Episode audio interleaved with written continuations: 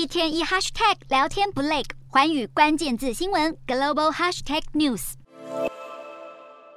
只要油箱装得下，就加好加满。二号印尼加油站大排长龙，眼看汽油价格就要飙涨，只因印尼总统佐科威一句话。说涨就涨，还一口气涨了三成。不过佐科威表示，尽管印尼是产油国，却是在政府的补贴下维持低油价。然而，全球能源价格一涨再涨，已经让当局的燃油补贴预算翻了三倍之多。但有七成的金额却是由上层和中产阶级受惠，并非长久之道。并且解释，这一次的油价调整是把补贴金重新分配到针对贫困家庭。而印尼上次调涨汽油价格已经是二零一四年佐科威刚上任时的事了，当时就曾引发全国多地的民众不满，走上街头示威抗议。而今年八月，印尼的通膨率仍然不到百分之五，相对温和，被归功于是能源补贴吸收了冲击。如今调涨燃油价格，恐怕再次牵动印尼人的敏感神经，并且引发担忧，将会带动其他的物价跟着上涨。另一方面，石油输出国组织与伙伴国 OPEC Plus 五号召开会议，尽管分析师大多预期将会维持十月的产量目标不变，